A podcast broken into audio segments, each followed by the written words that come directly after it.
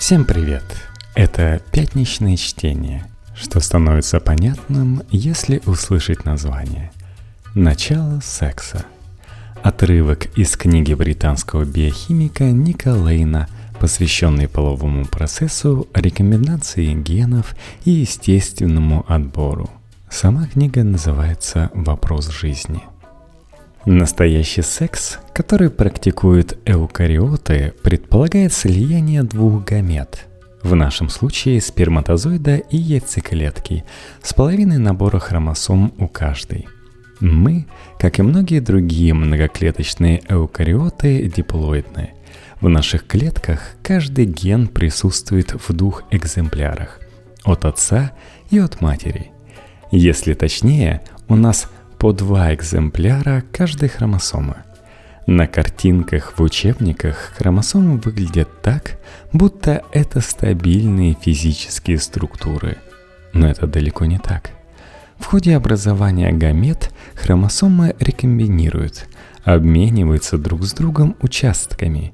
Благодаря этому появляются новые комбинации генов, которых, скорее всего, прежде не бывало – если вы пройдетесь по только что рекомбинировавшей хромосоме, перебирая ген за геном, то обнаружите, что она включает в себе гены обоих родителей.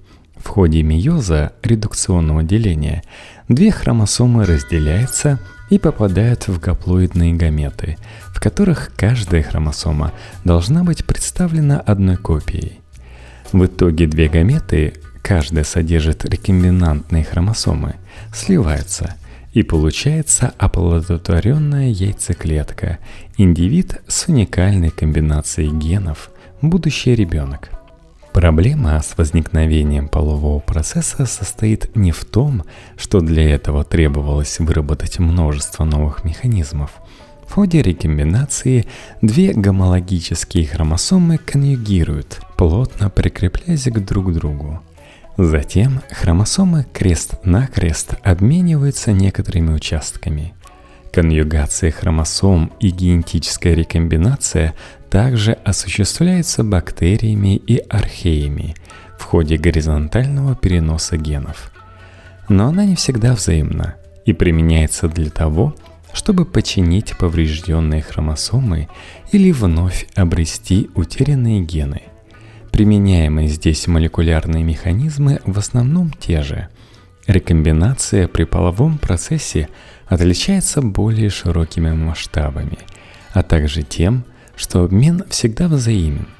Половое размножение – это взаимная рекомбинация, происходящая по всей длине генома. Если такое и встречается у прокариот, то очень редко – в 20 веке проблема смысла полового размножения была настоящей царицей биологических проблем. Но сейчас мы уже понимаем, чем оно полезно. Хотя бы тем, что пользоваться половым процессом лучше, чем размножаться исключительно бесполым путем – клонированием. Половой процесс разбивает устойчивые сочетания генов, позволяя естественному отбору увидеть гены по отдельности, перебрать по одному все наши признаки. Так можно избавиться от паразитов, приспособиться к изменяющимся условиям и поддерживать необходимый уровень разнообразия в популяции – Подобно потому, как средневековые каменотесы тщательно со всех сторон обрабатывали скульптуры для ниш в стенах соборов, ничто не укроется от ока Господа, так и половой процесс тщательно обрабатывает геномы, позволяя естественному отбору детально, ген за геном, оценить собственные творения. Половое размножение делает наши хромосомы пластичными, позволяя разным вариантам генов, аллелям, комбинироваться. Благодаря этому естественный отбор выявляет даже незначительные различия между организмами. Представьте себе 100 генов, собранных в хромосоме, которые никогда не рекомбинируют. Отбор будет действовать лишь на целую хромосому, на весь набор генов сразу – Предположим, среди этих генов есть несколько критически важных. Любая мутация в одном из них почти неизбежно приведет к гибели организма. Однако мутации в менее важных генах становятся почти невидимыми для отбора. Слабовредные мутации могут накапливаться в таких генах, а негативные эффекты будут компенсироваться наличием хороших аллелей нескольких важных генов. В результате качество хромосомы и приспособленность организма будут неуклонно снижаться. Примерно это и происходит с Y-хромосомой у мужчин. Если рекомбинации нет, значит большая часть генов постепенно деградирует – Естественный отбор может обеспечить сохранение качества лишь критически важных генов. Целая половая хромосома может быть утеряна. Так и случилось с одним из видов слепушонок.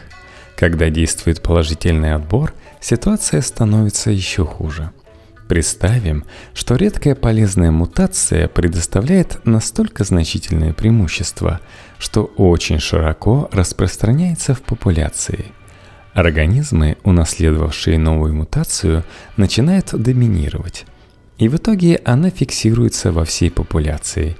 Все организмы остаются с одним и тем же вариантом гена. Но естественный отбор может видеть только целую хромосому. А это значит, что остальные 99 генов, входящие в нее, также зафиксируются в популяции. Это явление называют генетическим автостопом – Вместе с полезным аллелем одного гена в популяции закрепляются и другие. Он как бы везет на себя аллели других генов. Это-то и плохо. Вообразите, что в популяции присутствует два или три варианта аллеля каждого гена, из них можно составить от 10 тысяч до 1 миллиона комбинаций. После фиксации все это многообразие пропадает – и популяция остается с одной единственной комбинацией 100 генов. Тех, которым выпало делить одну хромосому с полезным геном. Это катастрофическая потеря разнообразия. И, конечно, жалкие 100 генов – это грубое упрощение. У бесполых организмов тысяча генов остались лишь в одном варианте, а остальные были отброшены в ходе отбора – Такую форму отбора называют селективным выметанием. Эффективный размер популяции заметно сокращается, и это ставит бесполых животных под угрозу вымирания. И действительно, почти все бесполые растения и животные исчезли на несколько миллионов лет. Эти два процесса – накопление слабовредных мутаций и потеря многообразия в ходе селективного выметания – совокупности составляет селективную интерференцию. Если рекомбинации нет, то отбор, действующий на определенные гены, препятствует отбору других, сцепленных с ними генов. Путем создания хромосом с комбинациями аллелей, пластичных хромосом, половой процесс позволяет отбору воздействовать на все гены по отдельности – Благодаря этому отбор видит все наши пороки и добродетели вплоть до нуклеотидов. В этом и заключается огромное преимущество полового размножения. Но у секса есть свои серьезные недостатки. Недаром он долго считался самой значительной из эволюционных проблем. Половое размножение разрушает заведомо удачные комбинации аллелей – который хорошо подходит для определенных условий и случайным образом перемешивает гены, которые позволяли преуспеть нашим предкам. В каждом поколении набор генов вновь перетасовывается, не оставляя никаких шансов на рождение полных двойников гениальных личностей, например, второго Моцарта. Что хуже, еще есть так называемая двойная цена секса – когда делится бесполая клетка, она порождает две дочерние клетки.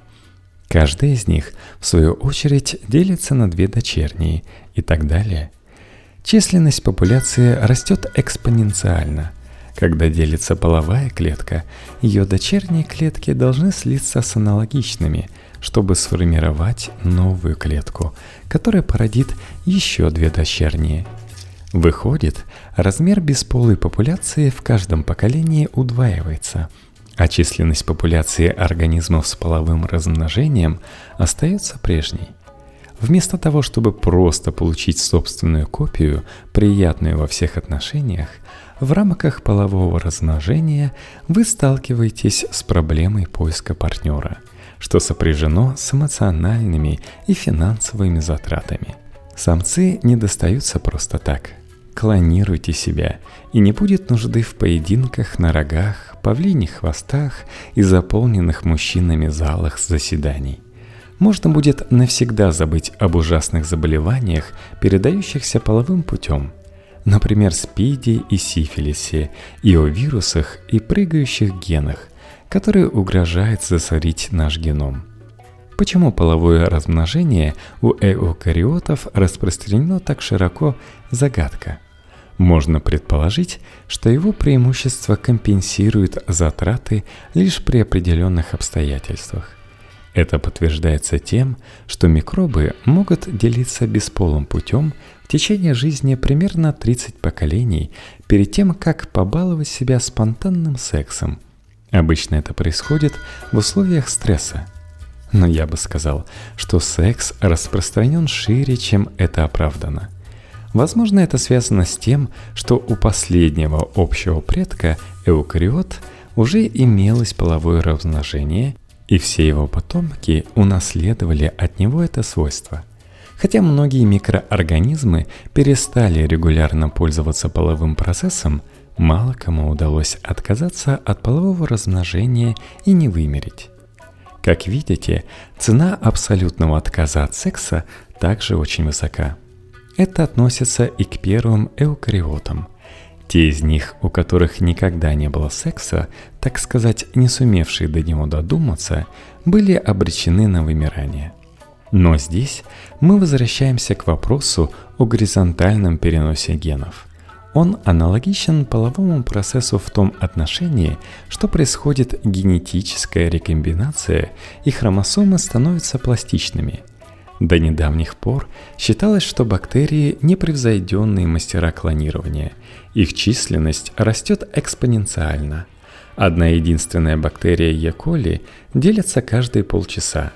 За три дня способна образовать колонию, суммарная масса особей которой будет равна массе Земли. Если, конечно, рост популяции не будет ничем ограничен. Кроме того, эти создания еще могут обмениваться генами при помощи горизонтального переноса, встраивая в свои хромосомы новые гены и утрачивая ставшими ненужными. Бактерии, устроившие вам кишечный грипп, могут отличаться от бактерий того же вида, живущих у вас в носу на 30% своего генома – Получается, бактерии наслаждаются преимуществами полового размножения, пластичностью хромосом, наряду со скоростью и простотой бесполого. Но их клетки не сливаются целиком, и двух полов у них нет. Поэтому многие недостатки полового размножения бактерии не затрагивают. Похоже, они взяли все лучшее от обоих миров – так почему же ранее эукариоты перешли от горизонтального переноса генов к половому процессу? Популяционные генетики математики Салли Отто и Ник Бертон выделили три условия, при которых наиболее выраженные преимущества полового размножения – высокая скорость мутаций, сильное давление отбора и значительное разнообразие внутри популяции – Видимо, именно с этим пришлось столкнуться древним эукариотам. Рассмотрим частоту мутаций. При бесполом размножении высокая скорость мутагенеза увеличивает темпы накопления слабовредных мутаций. Кроме того, происходит снижение многообразия за счет селективного выметания, и селективная интерференция становится более жесткой. Скорость мутагенеза у древних эукариот, вероятно, была высокой, учитывая, что тогда происходила инвазия интронов. Настолько высокой, что можно попытаться определить с помощью моделирования. Я занимаюсь этим вопросом с Эндрю Поменковский и Джезом Оуэном, который разбирается в физике и в то же время интересуется большими вопросами биологии – в данный момент Джесс разрабатывает численную модель, которая позволила бы определить, в каких условиях половое размножение становится выгодным. Еще один фактор, который стоит применять во внимание – размер генома. Даже если скорость мутагенеза не изменяется, скажем, одна летальная мутация на 10 миллиардов букв ДНК, нельзя бесконечно увеличивать геном – по той или иной причине обязательно случится мутационная катастрофа. При такой скорости мутагенеза с клетками, геном которых включает более 10 миллиардов нуклеотидов, все будет в порядке. А вот клетки с более длинным геномом погибнут, заполучив летальную мутацию. Приобретение митохондрий на ранних этапах эволюции эукариот должно было усугубить обе проблемы – они почти наверняка вызвали возрастание скорости мутагенеза и сделали возможным значительное на несколько порядков увеличение генома. Вероятный ответ – половое размножение – единственный способ решения проблемы. Горизонтальный перенос генов теоретически может помочь избежать селективной интерференции при помощи рекомбинации – но работа Джеза показывает, что горизонтального переноса недостаточно. Чем больше геном, тем сложнее заполучить правильный ген путем горизонтального переноса. Это становится похоже на игру в рулетку. Единственный способ обеспечить полный набор работоспособных генов в геноме – регулярно производить рекомбинацию всего генома – этого нельзя достичь путем горизонтального переноса. Здесь нужен тотальный половой процесс. Лишь так можно осуществить полноценную полногеномную рекомбинацию.